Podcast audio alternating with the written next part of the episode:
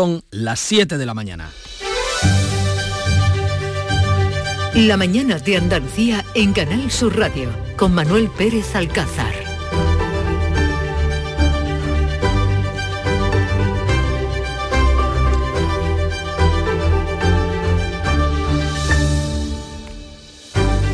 Autopsia al cadáver de Álvaro Prieto, el joven cordobés, confirma que murió electrocutado. Las cámaras de una gasolinera lo sitúan en el techo del tren donde recibió la descarga al tocar la catenaria. Sus padres se han personado en la causa judicial para conocer los detalles de la investigación y han agradecido en un comunicado la labor de la policía, la unidad militar de emergencias y las instituciones. El informe forense, que ya se ha remitido al juzgado, confirma que el joven sufrió una descarga eléctrica de 3.500 voltios, como ha explicado y avanzado en estos micrófonos el delegado del Gobierno en Andalucía, Pedro Fernández. Finalmente se comprueba esa situación ¿no? en la que él accede, accede al tren, accede a la parte alta del tren y a partir de ahí pues se produce lamentablemente lo que sospechamos, ¿no? como digo, a de autopsia, que haya podido pasar, que la electrocución. Este miércoles, este 18 de octubre, amanece con una escalada de tensión en el mundo árabe por el último baño de sangre en el conflicto entre Israel y Hamas. Una masacre en un hospital bombardeado en Gaza que deja al menos 500 muertos y que ha desatado la ira. Se han sucedido protestas en Cisjordania, el Líbano, Irak, Túnez, Marruecos, Turquía o Jordania. También ha habido protestas en la capital de España, en Madrid. Hamas culpa a Israel de la matanza e Israel al fallo de un misil lanzado por la yihad islámica. Con esta tensión, el presidente de Estados Unidos, Joe Biden, ha llegado a Israel esta madrugada para tratar de impedir que la escalada de tensión se expanda. De momento, Jordania ha cancelado la cumbre prevista hoy con Biden, la autoridad palestina y Egipto. El Consejo Europeo ha celebrado una reunión de urgencia telemática en la que ha exigido a Israel respeto al derecho internacional y humanitario ha decidido aumentar la ayuda humanitaria al pueblo palestino. Pedro Sánchez ha vuelto a defender el reconocimiento de los dos estados, el de Israel y el de Palestina, y ha exigido la inmediata liberación del español Iván Iyarramendi y de todos los secuestrados por Hamas. La exigencia de la liberación inmediata, sin condiciones, de todos los rehenes en poder de Hamas, incluido nuestro compatriota Iván Iyarramendi. El conflicto en Oriente Próximo sigue suscitando eh, conflicto y eh, duros enfrentamientos también en el seno del gobierno español. Pese a que el ministro de Exteriores trate de calmar la condena de la Embajada de Israel con las declaraciones de los ministros de Podemos, Ione Belarra insiste en acusar al régimen de Netanyahu de crímenes de guerra. Nosotras también hablamos en nombre del Gobierno de España y el Gobierno de España, al menos una parte, piensa lo que yo estoy diciendo. En política nacional, el Senado vuelve a censurar la amnistía con la mayoría absoluta del PP en la Cámara. Los populares han convocado mañana a los presidentes autonómicos para debatir sobre este asunto. No acudirán los del PSOE ni los miembros del Gobierno, pero sí lo hará el catalán Per Aragonés, que se va a quedar solo para defender la amnistía. En el seno del PSOE, el expresidente Felipe González ha vuelto a arremeter contra este asunto, contra la amnistía, critica la posición del también expresidente Zapatero, que ha defendido el cambio de opinión de Pedro Sánchez. ¿Se puede hacer todos los días por las razones que vemos que se está cambiando de opinión? No. Yo hago la broma, es decir, oiga, rectificar es de sabio y de necio tener que hacerlo todos los días, a diario, ¿no? Y en Andalucía, la Junta anuncia la creación de unidades para tratar el dolor en todas las provincias y la puesta en marcha del plan de alta frecuentación en urgencias ante la llegada de los virus otoñales. Los embalses andaluces siguen perdiendo agua. En la última semana otros 35 hectómetros cúbicos, lo que deja las reservas en apenas un 18,6%. Pero sin duda hay una buena noticia este miércoles y es que las anunciadas lluvias han empezado a caer en Andalucía agua casi a mitad de la pierna. Nos dio tiempo de poner las tablas en los negocios, sino es que nos, inundamos. Todos los años nos pasa lo mismo. Nosotros lo que hemos hecho subir todo en taburetes, encima de cajas grandes y escaleras y tal. Lluvias que han llegado por la provincia de Huelva, donde este miércoles vamos a arrancar la gira de este programa La Mañana de Andalucía, que va a llevar a Jesús Vigorra por todas las capitales de provincia. Jesús Vigorra ganará la calle, lo va a hacer hoy en Huelva, las puertas de la Casa Colón, si es que la lluvia deja hacerlo en la calle, si no lo haremos en el interior de este emblemático edificio nubense porque hoy volverá a activarse aviso en principio de nivel amarillo por precipitaciones y viento. Pero vamos a conocer cómo amanece en los distintos puntos de Andalucía. Conectamos con nuestras emisoras. Cádiz, Saludotaro, buenos días. Buenos días, 22 grados tenemos a esta hora, no va a subir mucho más el termómetro, 23 y nublado. Cielos y temperaturas en campo de Gibraltar, Ana Torregrosa. Cielos cubiertos, 21 grados de temperatura en estos momentos, la máxima prevista 25. Miramos al termómetro y al cielo también en Jerez, Pablo Cosano. 21 grados marca el termómetro, 24 de máxima prevista, cielo cubierto. ¿Cómo amanece en Huelva, Sonia Vela? Buenos días. Buenos días, con cielos cubiertos también, se esperan lluvias débiles, tenemos 19 grados a esta hora en la capital, la máxima será de 25, un poquito más, 28 se esperan en Ayamonte. Temperatura agradable, invitamos a los onubenses a que se acerquen a la Casa Colón a partir de las 8 para ver en directo el programa que va a dirigir Jesús Vigorra. Nos situamos en Córdoba, temperaturas y cielos, Miguel Vallecillo. De momento 20 grados y cielo totalmente cubierto, con lluvia intermitente, hoy hay prevista lluvia con una máxima de 27. ¿Cómo amanece la jornada en Sevilla, Antonio Catoni. Pues amanecemos con nubes sobre Sevilla, tenemos 19 grados de temperatura hasta ahora, alcanzaremos una máxima de 26 en la capital. Miramos a los cielos de Málaga, María Ibáñez. Pues también tenemos alguna que otra nube en el cielo de la capital malagueña, 21 grados a esta hora, alcanzaremos los 27. ¿Cómo amanece el día de San Lucas en Jaén? César Domínguez, buenos días. Buenos días por un tiempo magnífico. Está lloviendo en Jaén, 19 grados la máxima de hoy 24. ¿Cómo ha cambiado la perspectiva? Eh? Ahora la lluvia es un tiempo magnífico. Di que sí, César.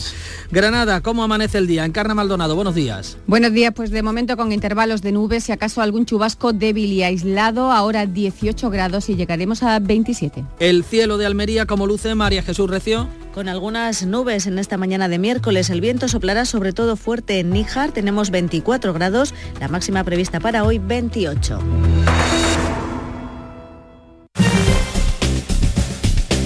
Conozcamos a las 7 y 7 minutos de la mañana cómo se circula por las carreteras de, Andalucía. Dirección General de Tráfico Alejandro Martínez, buenos días. Muy buenos días, ¿qué tal arranca esta jornada de miércoles? Y por el momento no van a encontrar dificultades en la red de carreteras de toda la comunidad, eso sí, precaución por obras de mejora que pueden complicar el estado de la circulación en la provincia de Almería en la 7 a su paso por el Viso y también en la provincia de Jaén en la 44 a la altura de Mengibar. También mucha precaución en la provincia de Huelva por esas obras de mejora en la A400 97 a la altura de Corrales y el puente del río Diel.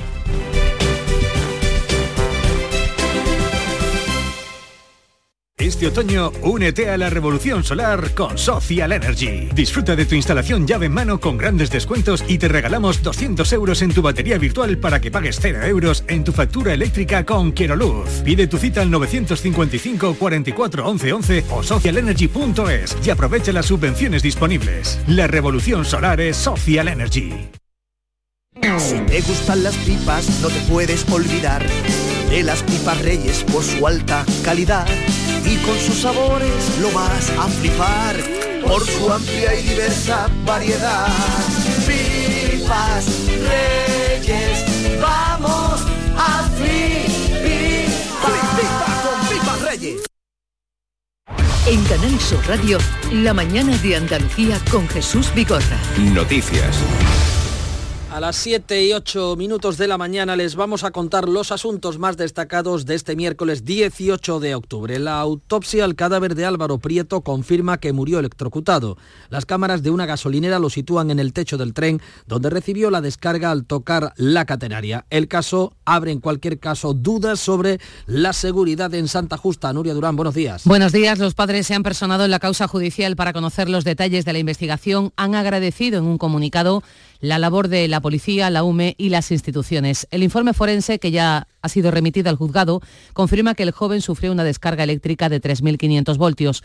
El delegado del Gobierno, Pedro Sánchez, avanzaba en estos micrófonos que las cámaras de una gasolinera lo grabaron subido en el techo del tren finalmente se comprueba esa situación ¿no? en la que él accede, accede al tren, accede a la parte alta del tren y a partir de ahí pues se produce lamentablemente lo que sospechamos, ¿no? Como digo, espesa de autopsia, que haya podido pasar que es la electrocución. La familia desde la pasada tarde vela sus restos en Córdoba en la más estricta intimidad. Mañana jueves tendrá lugar el funeral. Sería también una ceremonia privada. En la Universidad de Córdoba hoy se vive el segundo de los tres días de luto. Álvaro Prieto era alumno de la Escuela de Ingeniería. El caso pone de manifiesto algunas fallas de seguridad en la estación de Santa Justa por la facilidad para acceder a las vías desde el exterior y después de que haya sido una cámara externa la que haya tenido que captar las imágenes. Más asuntos de esta jornada de lunes que vienen marcados por el conflicto a nivel internacional. Aumenta la tensión en todo el mundo árabe tras el bombardeo de un hospital en Gaza que deja cientos de muertos. Joe Biden llega a Israel para tratar de frenar la escalada, pero Jordania ha cancelado la cumbre que iba a reunirlo con la autoridad palestina y con Egipto. La indignación por la matanza de al menos 500 personas en un hospital bombardeado en Gaza se extiende por los países árabes. Esta noche ha habido protestas en Cisjordania, en Líbano, Irak, Túnez, Marruecos, Turquía o Jordania. También se han visto en Madrid. Las milicias libanesas de Hezbollah llaman este miércoles, hoy, a un día de ira sin precedentes. Jamás culpa a Israel de la matanza e Israel al fallo de un misil lanzado por la yihad islámica. Joe Biden ha llegado a Israel para tratar de contener la escalada y pedir a Netanyahu que retrase o suspenda la invasión. Jordania ha cancelado la cumbre prevista hoy a cuatro bandas con Biden, Egipto y la autoridad palestina. Su presidente, Mahmoud Abbas, ha tachado la matanza de horrible crimen de guerra de Israel y decía. En el siglo XXI no aceptaremos el desplazamiento de los palestinos una vez más. Nuestro pueblo permanecerá firme en su patria y no nos iremos, no nos iremos y no nos iremos. El líder supremo de Irán, el ayatollah Khamenei, advertía de un posible levantamiento musulmán. Los bombardeos deberían cesar de inmediato. Las naciones musulmanas están enfadadas, muy enfadadas. Si este crimen continúa, los musulmanes perderán la paciencia y nadie podrá detenerlos. Las condenas llegan de todas partes, en especial de los países del entorno que hablan de crimen de guerra. La exigencia Seguimos eh, hablándoles del asunto del conflicto en Oriente Próximo porque el gobierno de España ha condenado la masacre del hospital de Gaza y exige la liberación del español y, que ha sido secuestrado por Hamas y del resto de rehenes capturados. Pedro Sánchez ha participado en la reunión de urgencia del Consejo Europeo que ha pedido a Israel que respete el derecho internacional y el derecho humanitario. Los 27 han decidido aumentar la ayuda humanitaria al pueblo palestino. El presidente del Gobierno en funciones ha exigido la liberación de Iván y Yarramendi y de los 200 rehenes capturados por Hamas. La exigencia de la liberación inmediata, sin condiciones, de todos los rehenes en poder de Hamas, incluido nuestro compatriota Iván Iyarramendi. Pedro Sánchez insiste en el reconocimiento de los estados de Israel y Palestina como solución. El Ministerio de Exteriores trata de atajar el conflicto diplomático con la Embajada de Israel en España, desautorizando a los ministros de Podemos. El titular de Exteriores se ha apresurado a zanjar el choque diplomático con la Embajada israelí. José Manuel Álvarez desautoriza además la posición de los ministros de Podemos y Sumar en cuanto a política internacional. En lo que toca a la política exterior es muy evidente que solamente hay dos voces autorizadas, la del presidente del Gobierno, por supuesto, y la del ministro de Asuntos Exteriores. La ministra Ione Belarra, sin embargo, insiste en sus críticas a Israel y ha reivindicado su sitio en el Ejecutivo. Al Partido Socialista le ha costado mucho entender que este es un gobierno de coalición, pero nosotras también hablamos en nombre del Gobierno de España y el Gobierno de España, al menos una parte, piensa lo que yo estoy diciendo. Por contra, la vicepresidenta Yolanda Díaz ha evitado ahondar en las discrepancias. La posición del Gobierno de España se refleja en la respuesta que ayer hemos dado como Gobierno de España. El PP pide el cese de los ministros a los que responsabiliza de causar un conflicto diplomático. Alberto Núñez Feijó critica el comunicado de la Embajada de Israel, dijo que no estaba atinado, pero pide a Pedro Sánchez que ponga orden en su gobierno. Comunicado de la embajada podía ser un poco más atinado, pero el lío que tiene el gobierno y la ruptura en política internacional del gobierno ya es un clásico. El Ministerio del Interior, en torno a todo este conflicto que se ha desatado y que está causando tensión en todo el mundo, el Ministerio del Interior, les decimos, ha ordenado medidas complementarias de seguridad en toda España tras los ataques terroristas que ya se han producido en Bélgica y en Francia. Esas medidas complementarias de seguridad estarían dentro del nivel 4 sin llegar a elevar la alerta antiterrorista a 5, riesgo muy alto que implica además la movilización del ejército, el máximo nivel. El temor a ataques terroristas cunde por toda Europa después del atentado de un yihadista en Bélgica o de que en Francia se haya cerrado por dos veces el Palacio de Versalles. El ministro de Interior francés ha llegado a acusar al futbolista Karim Benzema de tener estrechas relaciones con la organización terrorista de los hermanos musulmanes. Vox ha registrado este martes en el Congreso una iniciativa para suspender la concesión de la nacionalidad española a personas procedentes de países islámicos. Y hoy vamos a conocer los acuerdos de la cumbre de los jefes de Estado Mayor de la Defensa de los 27 que se está celebrando en Sevilla. Es la primera vez que tiene lugar fuera de Bruselas y eh, se produce en el marco de la presidencia española del Consejo de la Unión Europea. La reunión coincide con las maniobras en aguas de Rota y en instalaciones militares de Barbate. Los 2.800 militares participantes de 19 países de la Unión ensayan hasta el domingo el despliegue militar de los 27 ante una posible amenaza de un país no europeo. Y sin duda la gran noticia de la jornada es la llegada de las primeras y anheladas lluvias del otoño. Lo han hecho desde Huelva a través de la borrasca Babet que ha provocado algunas incidencias principalmente en las provincias de Sevilla, también en Cádiz, Córdoba y en la de Huelva. Mañana llegará una segunda borrasca. Hasta 150 incidencias han tenido que atenderse desde el 112. Sevilla, como decimos, ha sido la provincia más afectada con un centenar de incidencias. También en Cádiz han caído hasta 45 litros por metro cuadrado en apenas una hora. Agua casi a mitad de la pierna. Nos dio tiempo de poner las tablas en los negocios, sino es que nos, nos inundamos. Todos los años nos pasa lo mismo. Nosotros lo que hemos hecho es subir todo en taburetes, encima de cajas grandes y escaleras y tal. Hoy volverá a activarse aviso en principio de nivel amarillo. Mañana llegará una segunda borrasca que dejará precipitaciones generalizadas y que esperamos eh, que deje también buena cuenta en los embalses andaluces que de momento siguen perdiendo agua otros 35 hectómetros cúbicos en la última semana, quedando ya en el 18,6% de su capacidad. Les hablamos ahora de temas eh, de asuntos judiciales que tienen que ver con la corrupción. El gobierno andaluz asegura que va a defender el interés de los andaluces y tratará de recuperar hasta el último euro defraudado en el caso de los seres. El portavoz del Ejecutivo Autonómico lo considera un robo masivo de las ayudas a los parados. Ramón Fernández Pacheco sostiene que no puede quedar impune, arremete contra el informe que estaría preparando el Tribunal Constitucional de mayoría progresista para anular la sentencia del Supremo. Está por ver con qué cara se nos explica, se intenta trasladar a la opinión pública que esa sentencia pueda ser anulada, que la malversación de dinero público de hasta 680 millones de euros no tiene castigo, queda impune, que desviar dinero público de forma recurrente y para beneficiar a determinados socialistas no es un delito. Está por ver cuál va a ser el relato. Sobre la tramitación del indulto a los condenados por los ERE, el fiscal general del Estado, Álvaro García Ortiz, ha aclarado que todavía no ha presentado su informe, porque primero debe resolverse a quién le compete la elaboración, si a la Fiscalía Anticorrupción o a la del Supremo. Todavía no hemos emitido el informe y todavía eh, tenemos que resolver una cuestión competencial acerca de si es la Fiscalía del Tribunal Supremo o es la Fiscalía eh, Anticorrupción, que están los delegados en Sevilla, quien deben emitir el informe. El juez abre juicio oral a los exconsejeros de empleo Antonio Fernández en prisión por los ERE y Manuel Recio por la concesión irregular de 33 millones de euros en ayudas a la formación de los extrabajadores de Delphi. Esos 33 millones fueron otorgados arbitrariamente, según el magistrado, al entramado de empresas de otro exconsejero de la Junta, Ángel Ojeda, fallecido en diciembre de 2021. Las ayudas iban dirigidas a los extrabajadores de la multinacional de automoción Delphi tras el cierre de su planta en Puerto Real, en Cádiz, en el año 2007, pero buena parte acabó en cuentas bancarias en el extranjero.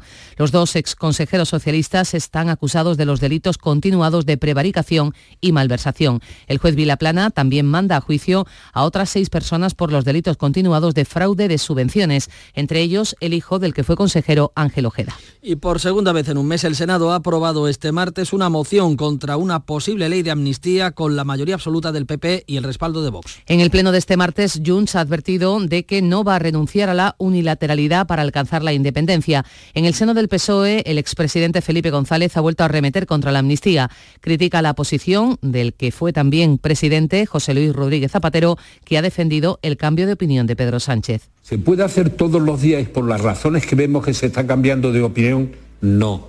Yo hago la broma, es decir, oiga, rectificar es de sabio y de necio tener que hacerlo todos los días, a diario, ¿no? El jueves el PP ha convocado también en el Senado a todos los presidentes autonómicos. El Gobierno, los presidentes socialistas y el Endacari han anunciado que no van a acudir. Quien sí estará será el presidente catalán, Pere Aragonés, que se queda solo para defender la amnistía y la autodeterminación ante los presidentes autonómicos del Partido Popular. Aragonés será el primero en tomar la palabra, seguido del presidente gallego Alfonso Rueda y el andaluz Juanma Moreno.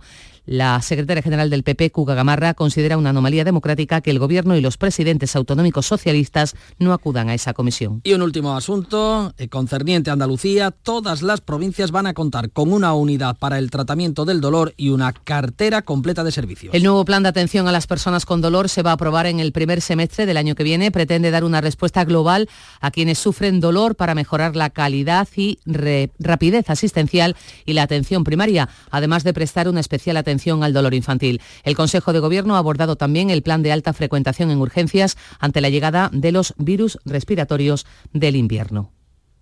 El plan establece medidas y protocolos en los hospitales, en los centros de atención primaria, en las residencias y también en los servicios de urgencia que se van a ir regulando, que se van a ir ajustando en función de la evolución epidemiológica, con un objetivo claro, que es actuar de la forma más coordinada posible ante el aumento de demanda tanto por COVID como por gripe.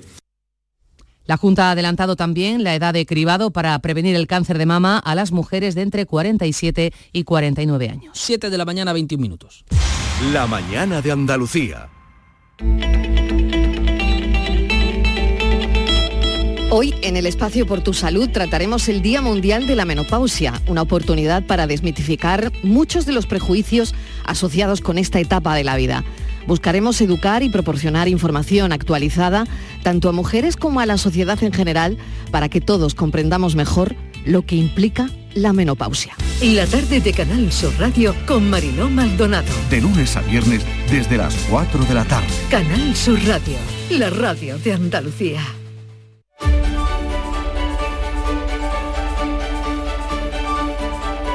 7.21 minutos de la mañana. Volvamos al kiosco para analizar ahora más en profundidad algunos de los asuntos que destacan hoy los periódicos de tirada nacional, también los eh, que se editan en Andalucía. La masacre en un hospital de Gaza y el enredo diplomático entre España e Israel copan las portadas, ¿no es así, Paco Ramón? Muy buenos días, eh, muy buenos días, Manolo, sí, así es.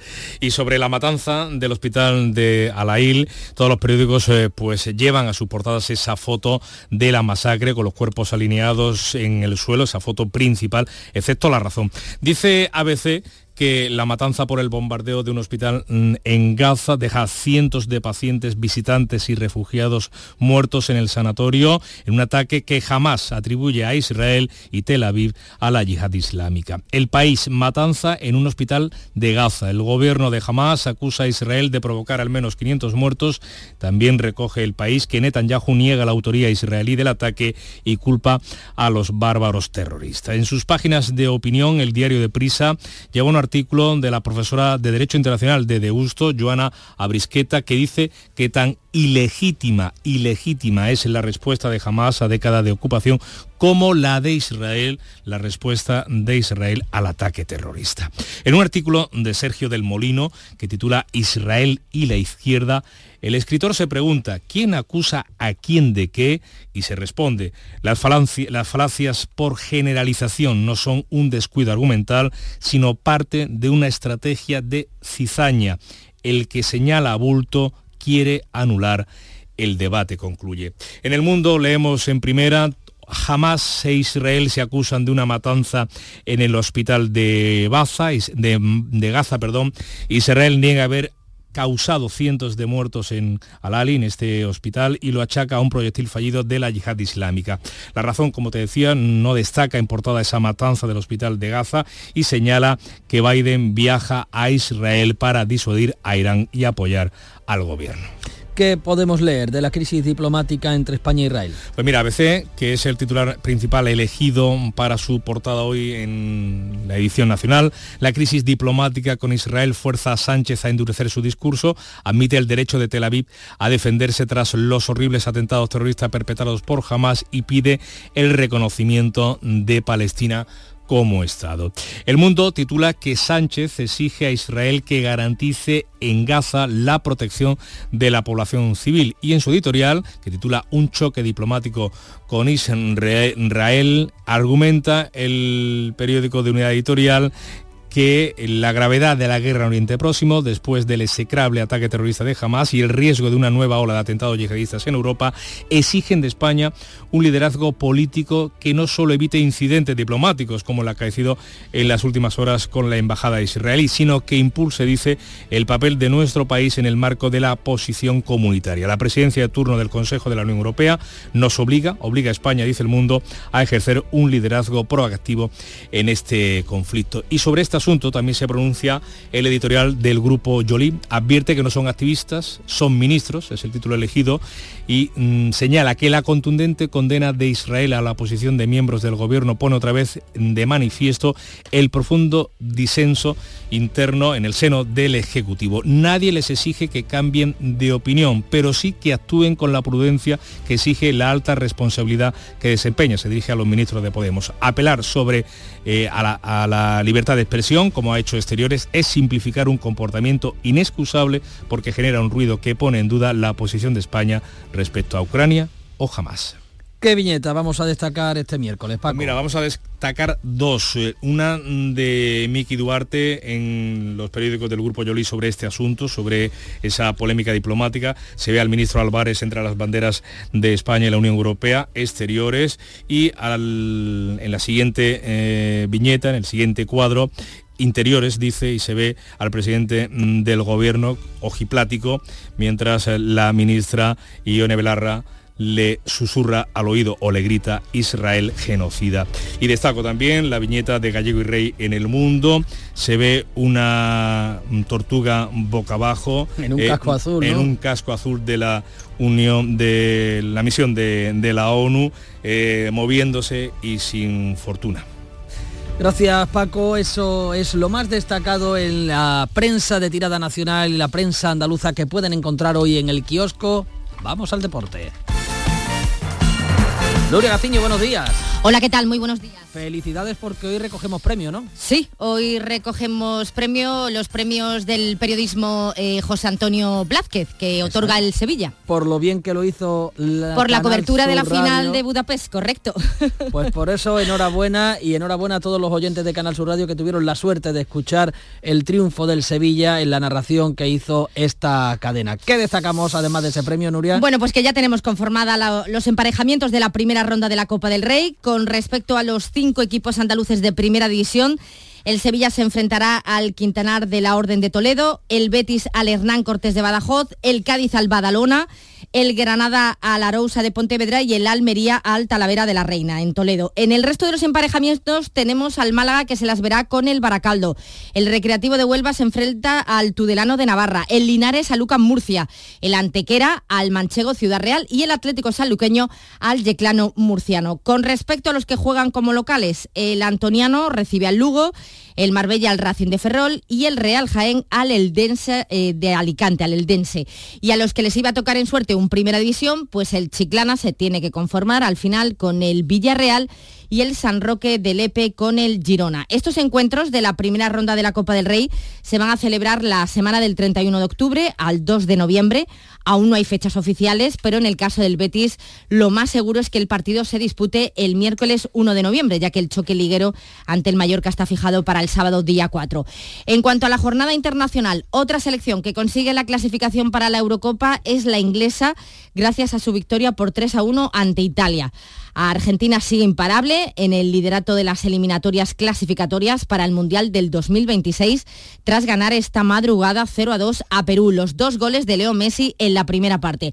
La que se hunde en cambio es Brasil que cayó por 2 a 0 con Uruguay y también eh, jugaba la sub-21 que eh, goleaba 0 a 4 a Kazajistán con lo que se afianza en el liderato del grupo de la fase clasificatoria para el europeo del 2025. Pendientes tenemos que estar hoy de la convocatoria de la selección femenina de fútbol. Eh, Monse Tomé tiene previsto ofrecer la lista a las 5 de esta tarde. Convocatoria para los dos próximos compromisos de la Liga de las Naciones contra Italia en Salerno el 27 de octubre y frente a Suiza cuatro días después en Zúrich. Vamos a ver si Jenny Hermoso es convocada en esta ocasión y vamos a ver quién será el próximo presidente de la Federación Española de Fútbol. Ya, ha comenzado, sí, ya ha comenzado la quiniela, ¿no? De nombres y según publica el diario Marca, gana enteros el ex colegiado Mateu Laoz ver para creer, pero por lo visto hay bastante consenso. Estaremos en cualquier caso pendientes y también hoy pendientes del Unicaja a las 6 de la tarde del Unicaja de Málaga. En Hungría comienza su participación europea. Gracias, Julia, por ese avance de la jornada deportiva que nos va a deparar este miércoles y enhorabuena por ese premio bien merecido por la magnífica transmisión que hizo la jugada de Canal Sur Radio del triunfo del Sevilla en la final, la séptima final que se adjudicó de la Europa League. Llegan las siete y media de la mañana. Canal Sur, la radio de Andalucía.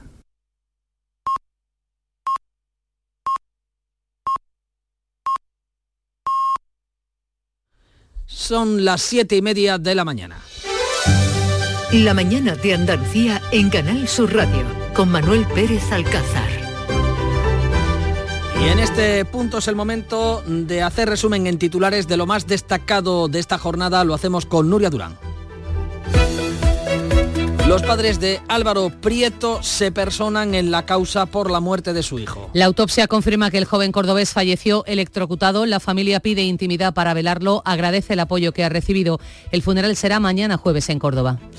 Israel y Hamas se acusan de la masacre de un hospital en Gaza con cientos de muertos. Hamas dice que ha sido un ataque israelí y Tel Aviv responde que ha sido un misil fallido de la yihad islámica. La matanza enciende la protesta en los países árabes. Jordania y la autoridad palestina cancelan el encuentro que tenían previsto hoy con Joe Biden, quien ya está en Israel. Europa exige a Israel que respete el derecho internacional en su respuesta a Hamas. Los 27 aprueban aumentar la ayuda humanitaria a Palestina. Pedro Sánchez defiende la aceptación de dos estados como solución. El presidente del gobierno en funciones confirma que hay un español entre los rehenes de Hamas. Todas las provincias andaluzas contarán con una unidad del dolor a partir del próximo año. La Consejería de Salud prepara un nuevo plan andaluz de atención a las personas con dolor. Será aprobado en la primera mitad de 2024. Cada provincia dispondrá al menos de un hospital con una unidad de dolor y una cartera de servicios completa. La borrasca Babet deja las primeras lluvias del otoño en Andalucía. La EMET avisa de que hoy seguirá lloviendo, pero no será hasta mañana jueves cuando una nueva borrasca procedente del Atlántico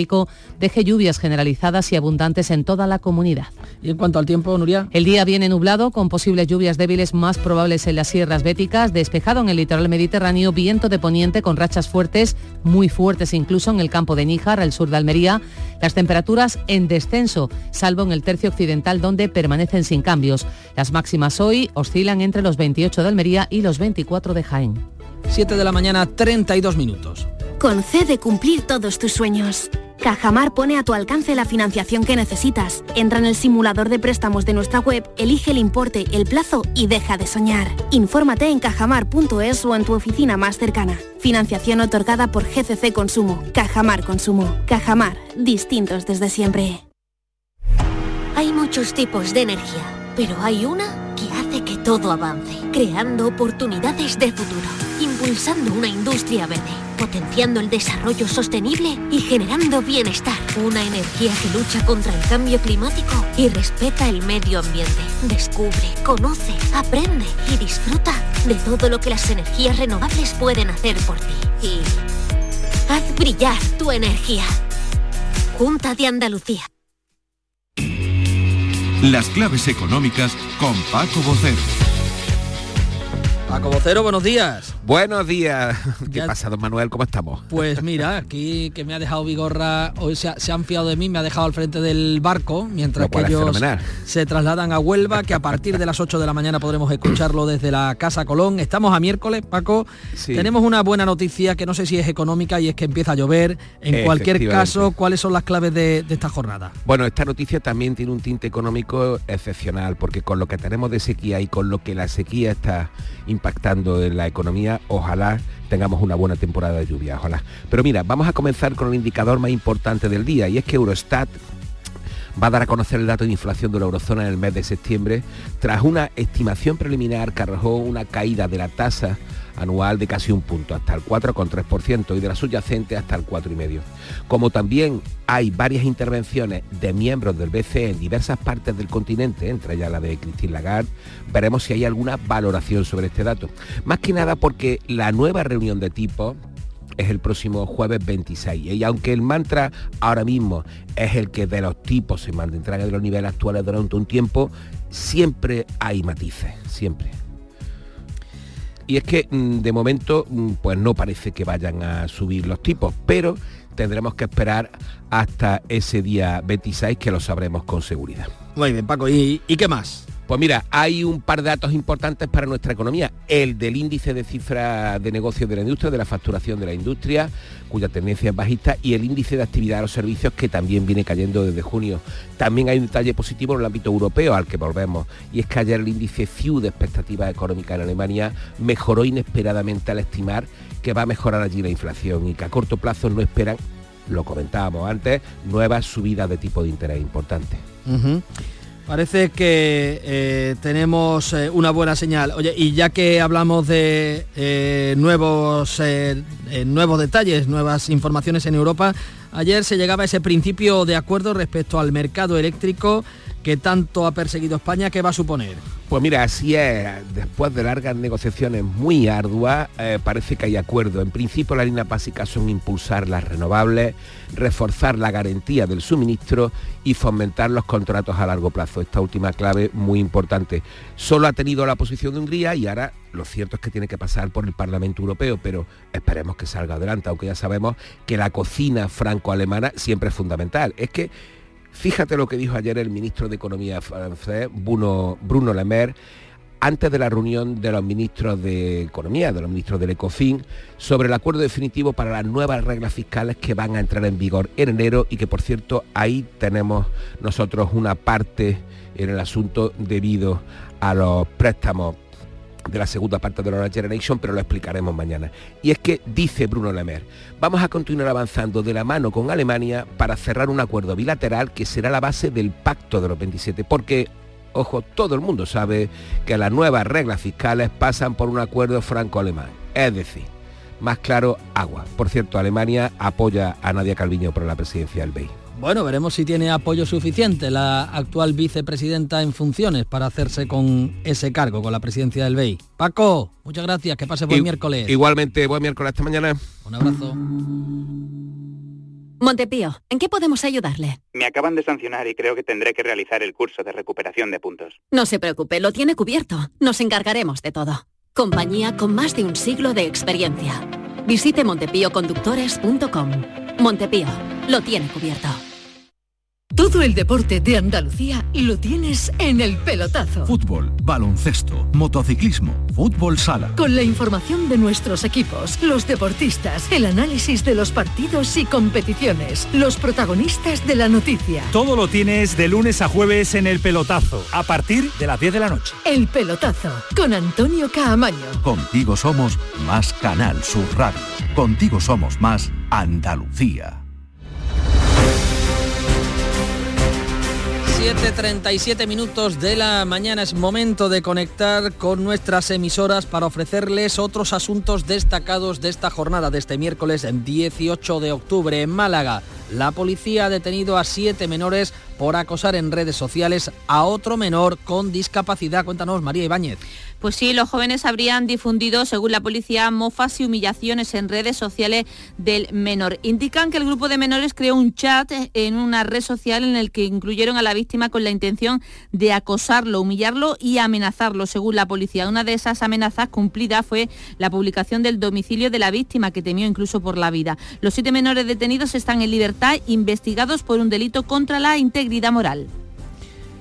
Un conductor de autobús escolar ha sido sorprendido duplicando la tasa de alcoholemia cuando iba a recoger a los alumnos de un instituto. Ha ocurrido en Málaga. Cuéntanos, Jaén, César Domínguez.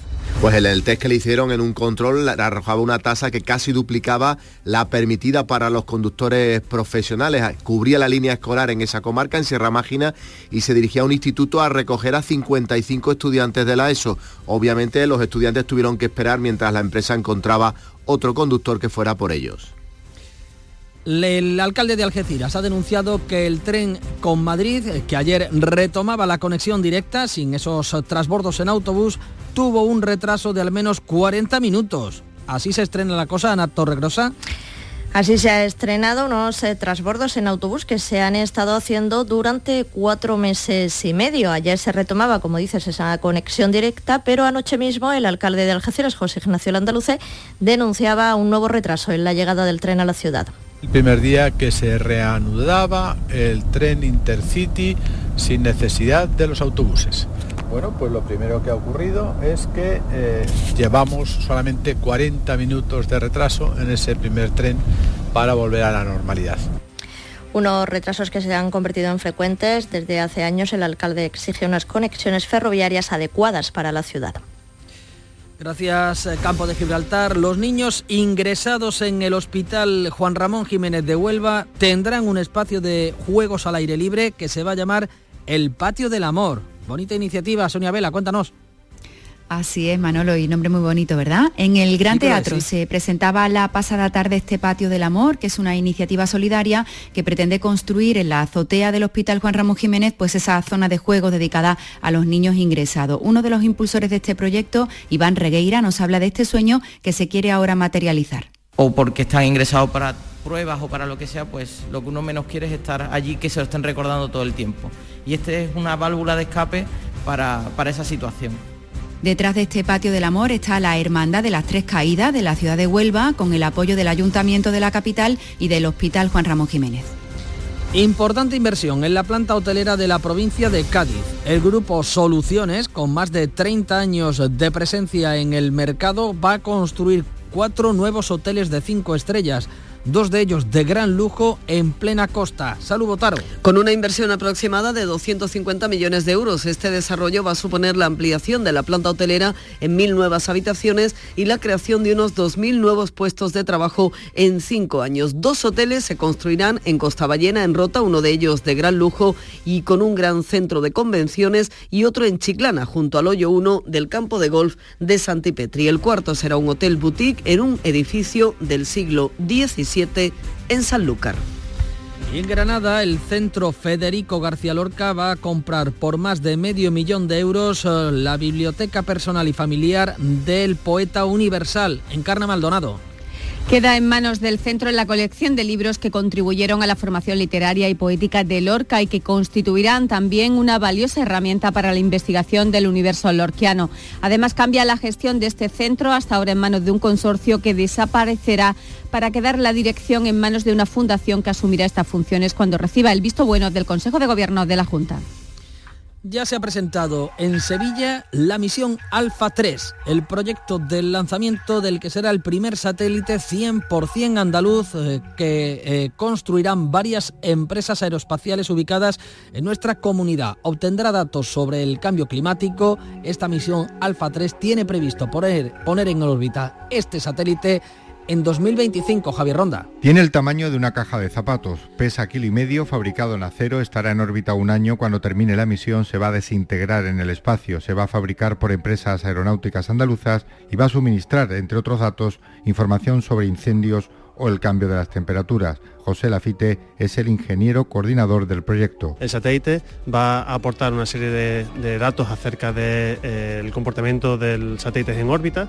eh, que va a ser clave para poder eh, atajar o poder acometer proyectos relacionados con el cambio climático y la sequía. hay una multitud de proyectos e iniciativas que están surgiendo al respecto y a través de la iniciativa de Misión Alfa lo que queremos hacer es propiciar que crear un ecosistema que permita acometer estos proyectos de mayor envergadura desde aquí, desde Andalucía. En la misión Alfa 3 participan las universidades de Sevilla y Cádiz y un grupo de empresas privadas.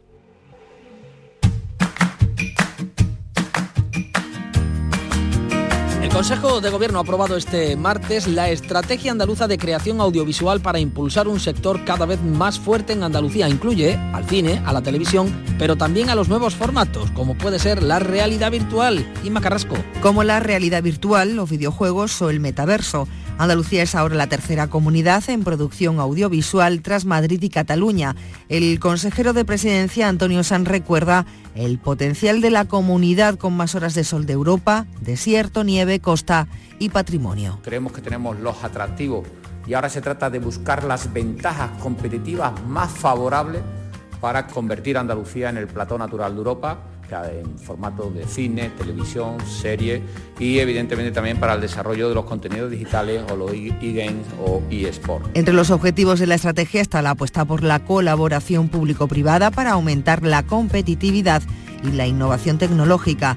Contempla la reducción de los trámites administrativos y la constitución de los primeros premios de la creación audiovisual. Precisamente hablando de perfil digital, Canal Sur, en un encuentro con las principales marcas comerciales e institucionales de Andalucía, ha presentado ese perfil con el lema Canal Sur Juntos Somos Más. El eh, director de innovación, Juan Vargas, ha destacado el buen funcionamiento de la plataforma Canal Sur Más.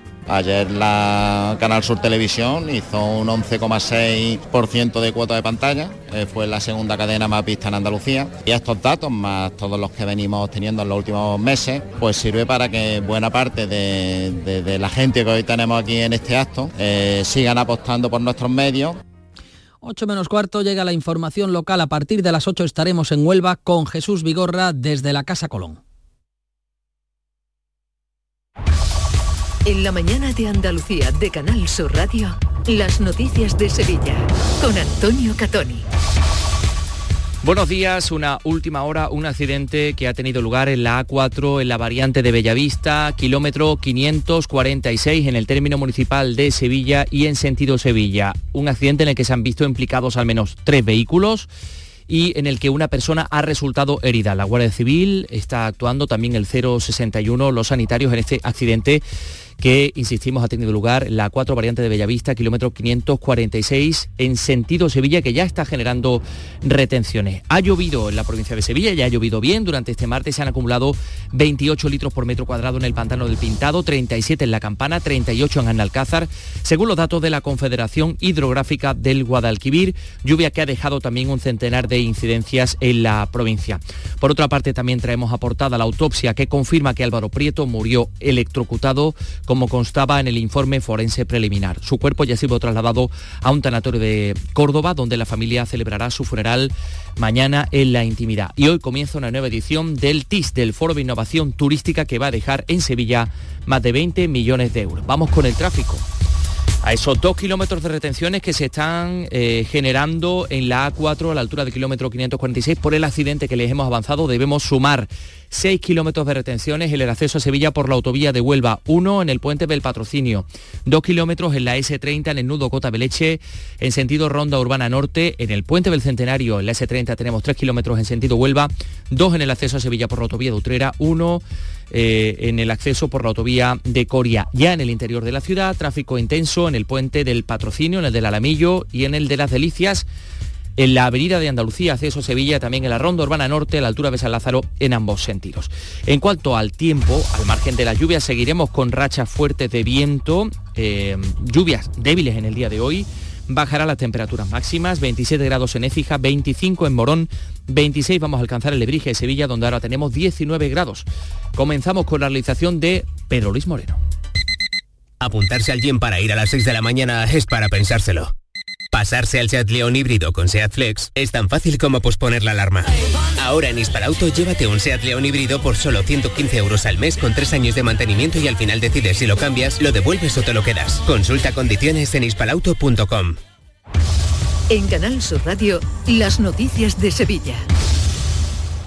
En las últimas 24 horas han caído cerca de 40 litros por metro cuadrado en algunos puntos de la comarca del Aljarafe. Eh, ha habido distintas incidencias, la última a las seis y media de esta misma mañana, hace poco más de una hora, en la calle Castilla, en pleno barrio de Triana, donde ha habido que achicar una balsa de agua en la calzada a la altura del número 116. Estamos en una jornada de transición entre el paso ayer de la borrasca Babet y la que vendrá mañana, que es cuando se esperan las lluvias y los vientos más intensos. Asunción Escalera no lo, no lo cuenta.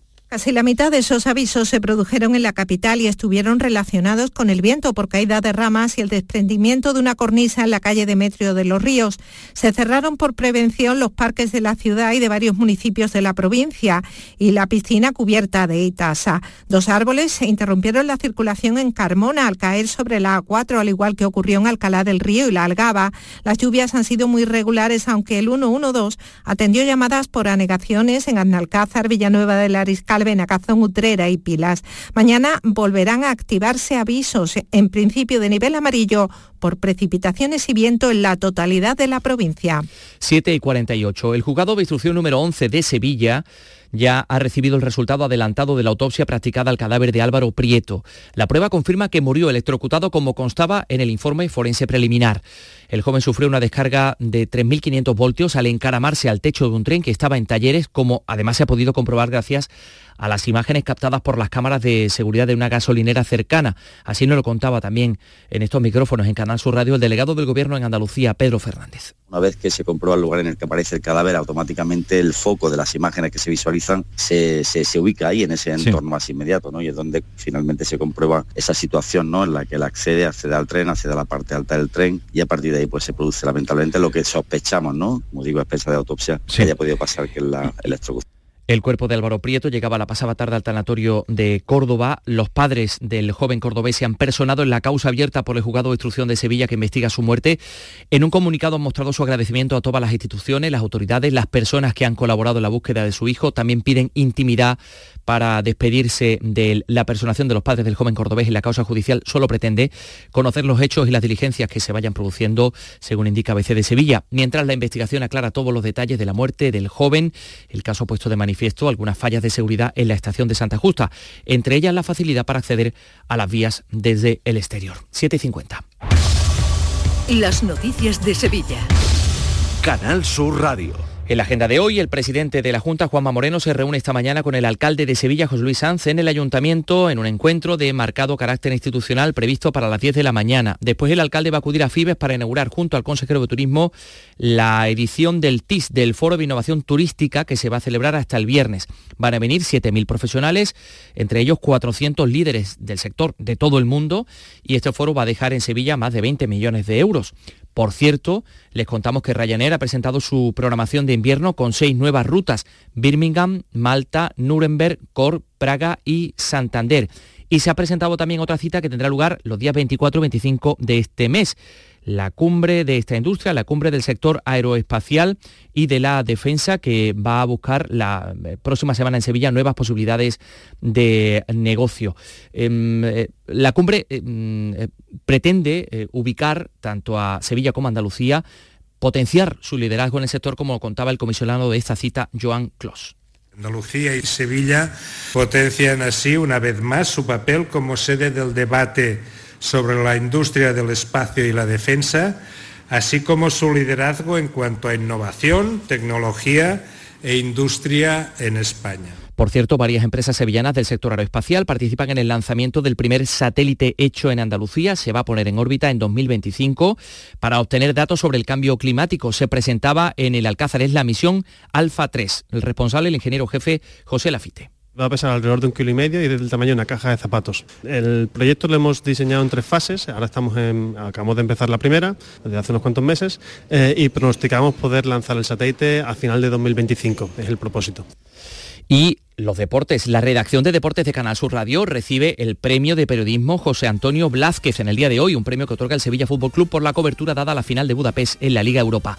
Pero hay otros asuntos, claro, deportivos. Antonio Camaño, buenos días. Hola, ¿qué tal? Muy buenos días. El Betis anunció en el día de ayer la ampliación de contrato de Rodri, que se vincula con la entidad verde y blanca hasta el año 2028 porque el extremo tenía firmado con el club de Bético hasta el año 2026, por lo que esta ampliación de dos le hace tener mucha más tranquilidad tanto al jugador como al club. Se mejoran las condiciones y también la subida de la cláusula de rescisión. Y Nailan y Jesús Navas, que estuvieron en el Noruega España del pasado domingo en Oslo, ya están en la capital andaluza, ya se han puesto a las órdenes del nuevo técnico, al igual que Sou, que también jugó su último encuentro con Suiza ante Bielorrusia y ya se ha puesto a disposición de Diego Alonso de cara al partidazo del próximo sábado ante el Real Madrid en el Sánchez Pijuán.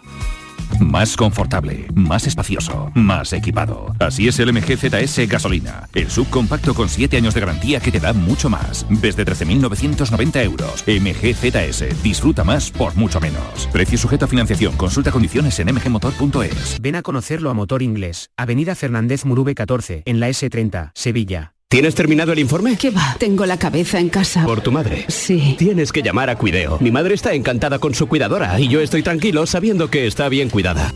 Cuideo, especialistas en cuidados a domicilio para personas mayores. En Plaza Villasistos de Sevilla. Contáctanos ahora. Cuideo, cuidados de calidad. En la mañana de Andalucía de Canal Sur Radio, las noticias de Sevilla con Antonio Catoni. Cuatro votaciones de la Guardia Civil han sido necesarias para acabar con una ocupación ilegal en Torre Palma, cerca del aeropuerto. Una decena de hombres entraron el lunes en la vivienda y los propios vecinos consiguieron echarlos, pero ayer volvían armados con palos y llegaron a entrar hasta por el tejado, pese a que había trabajadores en el interior haciendo reparaciones. Había trabajadores trabajando porque estaban han mandado trabajadores pues para arreglos y, y fortalecer lo que es la vivienda y lo que es el chalet. Entonces, estando trabajando, se han saltado con palos y demás.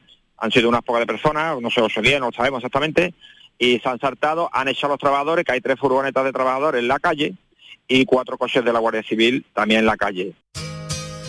Y el Beatle Fest, el mayor evento Beatle que se va a celebrar en Sevilla a finales de octubre, ha anunciado la suspensión de uno de sus principales eventos, el gran concierto previsto para el día 28 en el Parque Amate. Según la organización, se debe a las dificultades técnicas y administrativas que alegan desde el ayuntamiento.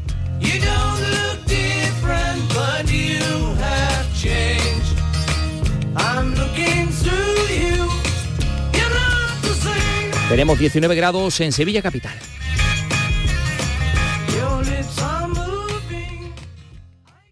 Escuchas La mañana de Andalucía con Jesús Vigorra, Canal Sur Radio. Aquadeus, el agua mineral natural de Sierra Nevada, patrocinador de la Federación Andaluza de Triatlón, les ofrece la información deportiva.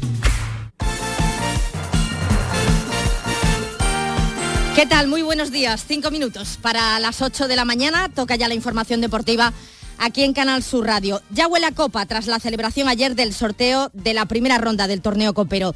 Con respecto a los equipos andaluces de inferior categoría, a los que les iba a tocar en suerte un primera división, al final el Chiclana se las tendrá que ver con el Villarreal y el San Roque del Epe con el Girona. Contento se ha mostrado en los micrófonos de Canal Sur Radio el presidente del conjunto chiclanero, Juan Luis Rojo. No es el equipo amarillo que hubiese querido, pero el Villarreal tampoco está nada mal que la verdad que estamos muy contentos y muy orgullosos de que eh, un equipo top como es el Villarreal pues venga a visitar nuestro estadio.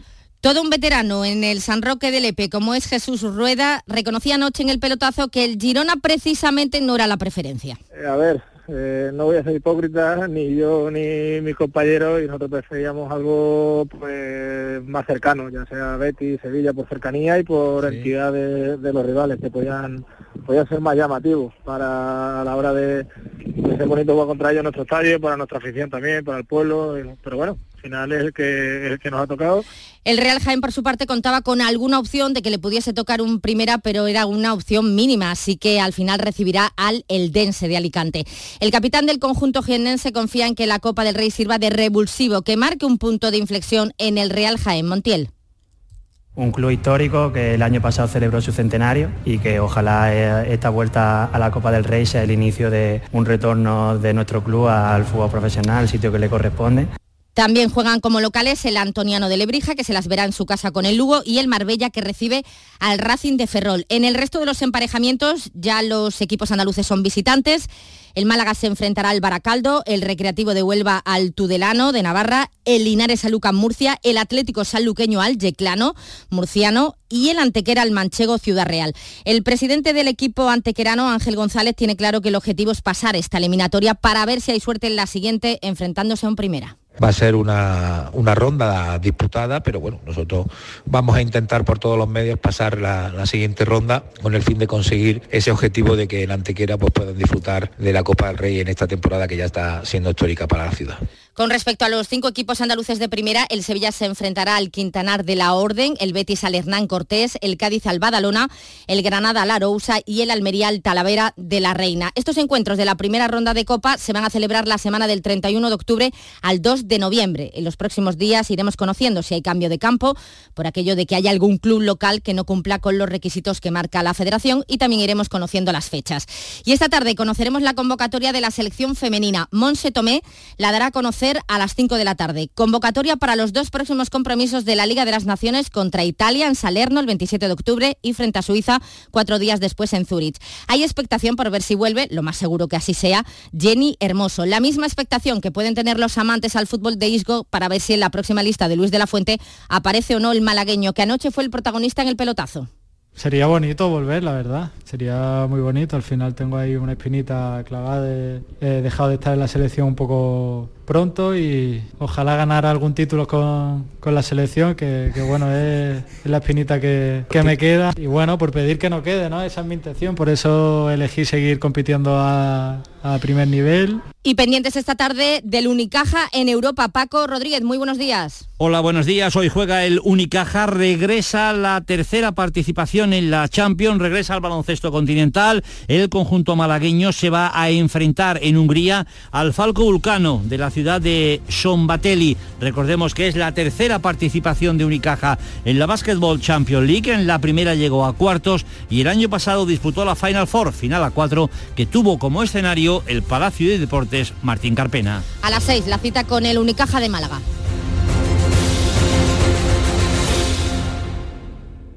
Aquadeus, ahora más cerca de ti, procedente del manantial Sierra Nevada, un agua excepcional en sabor, de mineralización débil que nace en tu región. Aquadeus Sierra Nevada es ideal para hidratar a toda la familia y no olvides tirar tu botella al contenedor amarillo. Aquadeus, fuente de vida, ahora también en Andalucía. Canal Sur Radio.